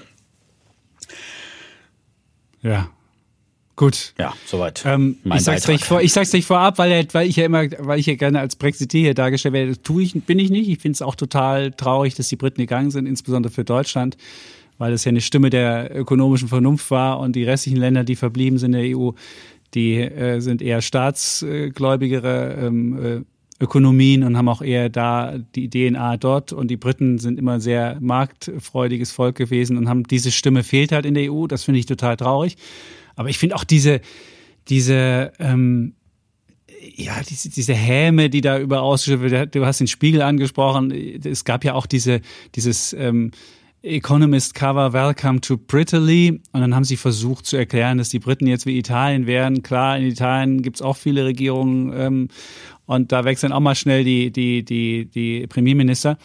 Aber man muss schon mal die Kirche im Dorf lassen. Und wenn man sich einfach mal anschaut, die ökonomischen Zahlen, zwischen Italien und Großbritannien, um mal zu sehen, wo da der Unterschied ist. In Italien ist die Schuldenquote über 150 Prozent, so das wollen wir mal sagen. Und äh, in UK ist die Schuldenquote unter 100 Prozent. Das ist ein Riesenunterschied. In ähm, die, das ökonomische Wachstum seit 1999. Italien plus 7,7 Prozent. Also seit 1999. Italien 7,7 Prozent gewachsen. 7, insgesamt, die gesamte Phase, also fast Nullwachstum. Und die Briten sind über 40 Prozent gewachsen. Und wenn die Briten noch in der EU drin wären, wäre das die wachstumsstärkste große Ökonomie, wären selbst stärker gewachsen als die Spanier. Also auch das muss man wissen. Also ich meine, immer zu sagen so, ja, die können ja nichts, da passiert nichts, würde ich sagen, auch anders. Und wenn man sich dann die, die, die Marktkapitalisierung der, der Börse mal anschaut, Italien 484 Milliarden Dollar umgerechnet, und bei den Briten 2,5 Billionen Dollar, also ähm, sechsmal so viel. Also auch da muss man sagen, ah, das ist, dieser Vergleich ist einfach wirklich schlecht. Klar kann man jetzt sagen, die haben's, die haben jetzt diesen, diesen Übergang nicht hinbekommen, die haben es, äh, die, die, die politischen, die haben äh, den, den, den Brexit, der wurde dann irgendwie durch die Pandemie und dann, dann hat man das nie richtig politisch hinbekommen und man leidet da jetzt unter diesen, unter diesen, unter diesen Folgen noch auf jeden Fall. Aber zu sagen, dieses Land wird untergehen, das ist eine Bananeninsel und die werden es nicht hinbekommen. Alleine, dass jetzt dieser, dieser, dieser Sunak dieses Ding bekommt, zeigt mir ja, was es für eine, was es, was es für ein multikulturelles und, und, und jugendliches Großbritannien gibt, dass so ein Typ, der, hin, der Hindu ist, einfach äh, zum Regierungschef wird. Ey, meine ehrlich, das ist schon, es ist, finde ich, schon äh, ne, ne, ne, ein Zeichen von einer offenen äh, Ökonomie. Und dass so ein Typ von Goldman Sachs ähm, das kriegt und der jetzt äh, da eine wirtschaftsfreundliche äh, Regierung oder eine Politik betreiben kann, ist doch, also ich finde, das ist ich wüsste nicht, ob so ein Typ bei uns in Deutschland äh, das bekommen würde, äh, äh, gewählt werden würde. Und deswegen finde ich, ist das, und es wird immer als smart beschrieben, äh, die Frau ist die Tochter von, von, von Infosys, ähm, von Infosys-Gründern und ist milliardenschwer. Also es hat auch wirtschaftliches Sachverstand klar. Jetzt wissen wir, die Frau hat sich nicht in Großbritannien gemeldet, deswegen zahlt sie auch nicht voll Steuern, auch nicht glücklich. Aber insgesamt finde ich, ich finde, die Briten haben so viele, so viele Qualitäten. Die sprechen Englisch, was schon gut ist. Sie haben ein englisches Rechtssystem, was immer noch gut ist. Sie haben ein Bildungssystem, was immer noch was kann. Sie haben so viele alte ähm, ähm, Traditionen und, und, und, und, und, und, und Standards, die sie noch haben. Das Land wird nicht untergehen, das Land wird, äh, wird, wird, wird weiter seinen Weg gehen. Und wenn sie jetzt noch eine clevere Wirtschaftspolitik haben und vielleicht mal jemanden äh, bekommen, der, der, der, der ein paar gute Handelsdeals macht, klar, es ist schwieriger mit, mit den, äh, mit, mit, mit den Demokraten in Amerika einen Handelsdeal zu bekommen, ähm, als es vielleicht mit Trump gewesen wäre. Ich weiß es nicht, oder mit, mit den Republikanern insgesamt. Aber ähm, ich glaube schon, dass die ihren Weg gehen werden. Und jetzt Adam Tooth, das ist wirklich ein sehr linker Historiker. Das ist wirklich, äh, den als, als, als als Sachverständigen für die Briten zu nehmen, es ist wirklich, äh, da kann ich auch irgendwie, wenn ich einen, einen, einen Teich trockenlegen will, kann ich auch den, den obersten Frosch nehmen und fragen, findest du gut, dass der Teich trockengelegt wird? Dann wird er auch sagen, nee, finde ich jetzt nicht so geil. Also das ist wirklich, der ist sowas von befangen. Ich weiß nicht, ich habe den mal interviewt und dann äh, hat er auch ganz komische Ideen, was wir in der Eurozone alles machen sollten. Also äh, ich weiß nicht. Ich bin, ich bin da viel optimistischer. Wir haben jetzt ja hier keine Wette. Ich, ich, ich würde sogar noch, wir haben ja schon zwei Wetten. Einmal, dass Großbritannien in diesem Jahr stärker steigt als äh, stärker wächst als Deutschland. Das glaube ich ja immer noch, dass es passieren wird. Und dass das Pfund sich jetzt vielleicht wieder ein bisschen berappelt, äh, dass es besser läuft als der Euro. Mal sehen, ob das jetzt passiert. Aber ich glaube schon, dass Großbritannien äh, eine Politik hinbekommt und dass sie ihren Weg gehen werden und dass wenn sie feststellen, dass das, was nicht läuft, dann auch irgendwie gegensteuern, nicht so ideologisch sind bei dem Gegensteuern. Ich glaube schon, klar werden die jetzt nicht kommen und werden sagen, wir werden mal der EU wieder beitreten. Ähm, das, das glaube ich auch nicht, aber ich glaube schon, dass sie, dass sie, was jetzt Arbeitskräfte anbetrifft, was andere Sachen anbetrifft, ich meine, wenn, wenn du, wenn du beispielsweise ähm, einen, einen, ich weiß nicht, ob du den, den, den Pivot-Podcast mit Scott Galloway hörst, der Typ ist nach London gezogen aus Amerika, weil er London eine geile Stadt findet. Und ich glaube, Großbritannien, gutes Wetter, das fand er jetzt auch nicht so geil. Der kam, äh, hat früher in, in, in, in Florida gewohnt. Aber trotzdem, das Land zieht immer noch Talente an. Das Land ist immer noch eins, wo Leute hinwollen, was wirtschaftlich äh, noch was kann. Und deswegen bin ich nicht bange um die Briten und denke, die werden ihren Weg gehen und werden, werden besser dastehen als diese ganze Häme, die wir jetzt über die ausschütten und dass wir, dass immer alle sagen, ja, klar fühlen wir uns, weil die, weil die, weil die den Brexit gemacht haben, denken wir immer so, hey, hey, hey, guck mal, Edge Badge. Kann man nachvollziehen und ich finde es ja auch doof, dass sie das gemacht haben, aber ich finde, langfristig werden die wahrscheinlich ähm, besser wachsen, als es Deutschland macht und werden die, werden den, werden den äh, all die Wandel, den sie, den sie machen müssen, auch schneller hinbekommen, haben wirtschaftlicheres Denken. Und wenn ich die, die Abschiedsrede von Boris Johnson beispielsweise gehört habe, da hat der Typ wirklich gesagt, hey, wir sind ein Land, das glaubt an freie Märkte, an freies Unternehmertum und an das. Und wenn du jetzt mal überlegst, wenn Merkel zurücktritt und sagt, die letzte Rede, die sie macht, glaubt sie, hast, hat sie da was an, an freien Unternehmertum, freie Märkte, freies Denken, freie Dings? Das wird die nie ein deutscher Politiker machen. Das ist nicht in unserer DNA, das kriegen wir nicht hin. Und deswegen glaube ich, dieses Denken äh, ist denen viel stärker innewohnen und deswegen glaube ich, dass es ein Land ist, was seinen Weg gehen wird und ja, nicht so tolle, schlecht gehen wird, wie viele das denken tolle Reden konnte der Boris Johnson äh, schwingen auf jeden Fall. Und vielleicht war das ja auch so, äh, Rishi Sunak hat heute gesagt, er will äh, statt Worten Taten sprechen lassen. Das war vielleicht ein kleiner Seitenhieb äh, gegen seinen ehemaligen Chef. Nötig. Ja, aber wenn du eine tolle Rede hältst und freies Unternehmertum ja, ich meine, der, der Boris hast du hier einen Wirtschaftsminister hat für tolle Brexit-Reden gehalten und nichts ist draus Ja, aber wenn du, wenn du, aber wenn du eine Abschiedsrede hältst hm? Und du sagst freies Unternehmertum und du kannst damit punkten, Du kannst mit diesen Werten punkten. Du wirst ja dann, mag ja sein, dass es nicht, dass du das nicht einhältst. Mag ja sein, dass du eine ganz andere Politik verfolgst. Aber wenn du das als letzte Rede hältst und wenn das, wenn du meinst, dass das die Leute hören wollen und die Leute danach applaudieren, wenn du in Deutschland diese Rede halten würdest, wenn die Leute sagen, ey, nee, wir wollen hier, der Staat soll mich bemutteln, ich möchte bitte kein freies Unternehmertum, Unternehmer, das ist böse, die wollen nur unser Geld, die sind profitgierig, die sind sonst. Das ist ein ganz anderes Denken, das meine ich damit doch. Ich meine doch. Das stimmt. Und deswegen, und das finde ich halt dieser Geist, der ist in Deutschland kommt er immer mehr abhanden und in der EU wird dieser Geist fehlt dieser EU seitdem die Briten raus sind noch viel viel viel viel mehr. Wir sind immer noch irgendwie sind immer schlimmer kommen wir in diese in diese von Frankreich äh, äh, präferierte Staatswirtschaft rein. Das ist furchtbar und deswegen finde ich deswegen ist es auch furchtbar dass die Briten gegangen sind und äh, dieses Denken aber das ist ja heute nicht das Thema sondern wir wollten ja über die Briten sprechen und ja. deswegen steige ich jetzt auf dieses Thema auch nicht ein nein muss auch nicht einsteigen genau ja. um, to be continued ja auf, jeden, jeden Fall. Fall. Ähm, und auch, wir werden weiter den Systemvergleich. Also das ist ja Stimmt, Dank wir haben den alle Systemvergleich. Demokratien, ja, ähm, aber natürlich mit etwas äh, unterschiedlichen Ausrichtungen, das muss man äh, so sagen. Aber umso schöner, Und- dass der, der chinesische, dass das chinesische System eins von den Laden bekommen hat. Das, Das finde ich ja, da, da Das ich, das finde ich ja persönlich Ja, ja. Einen, einen, einen, einen gewissen äh, Triumph. Da bin ich auch ideologisch, das gebe ich zu. Ich möchte einfach nicht, dass Nein, dieses das finde ich System auch- irgendwann ja, das profitiert oder dass das, das herrschende Ja, das System ist, ist. war vielleicht auch wirklich mal nötig, nochmal so einen deutlichen Wumms und vielleicht äh, gibt es dann doch mal, auch wenn sie das öffentlich nie so eingestehen würden, aber ich, vielleicht gibt es ja doch eben äh, gewisse Korrekturen, ja, äh, die auch wieder wirtschaftsfreundlicher werden. Äh, ohne dass man das natürlich dann so öffentlich würde ein Chinese sich natürlich nie irgendwie einen Fehler eingestehen. Nein. Deswegen wird man immer offiziell an der Null-Covid-Politik festhalten. Aber ich glaube trotzdem, auch wenn hier der Shanghaier äh, Typ dann äh, hier der neue Ministerpräsident wird, dass man da langsam, langsam doch zurückdreht. So, ähm, wir haben die Welt wirklich Die Welt ist wirklich umrundet. umrundet, das stimmt, Ja, also das das, äh, im wahrsten Sinne des Wortes äh, über Afrika, China, äh, wir waren überall heute. Ja. Und wir werden es nächste Woche werden wir wieder getrenntes machen müssen. Ich bin noch nächste Woche in Leipzig, da ist nämlich hier Übergabe der Wohnung. Da muss ich mal gucken, ob ich noch, einen- ob ich noch einen Platz finde, weil der Schrank ist dann weggeräumt. Ich hoffe, dass ich irgendwo eine, eine Herberge nächste Woche noch finde, um unseren wunderbaren Podcast aufzunehmen. Und ähm, das, Das wird sich finden. wird sich finden. Genau. Gut, dann Und sagen wir Dann wie immer Tschüss, und ciao bleiben Bulle, und Bär Defner. und Chapitz.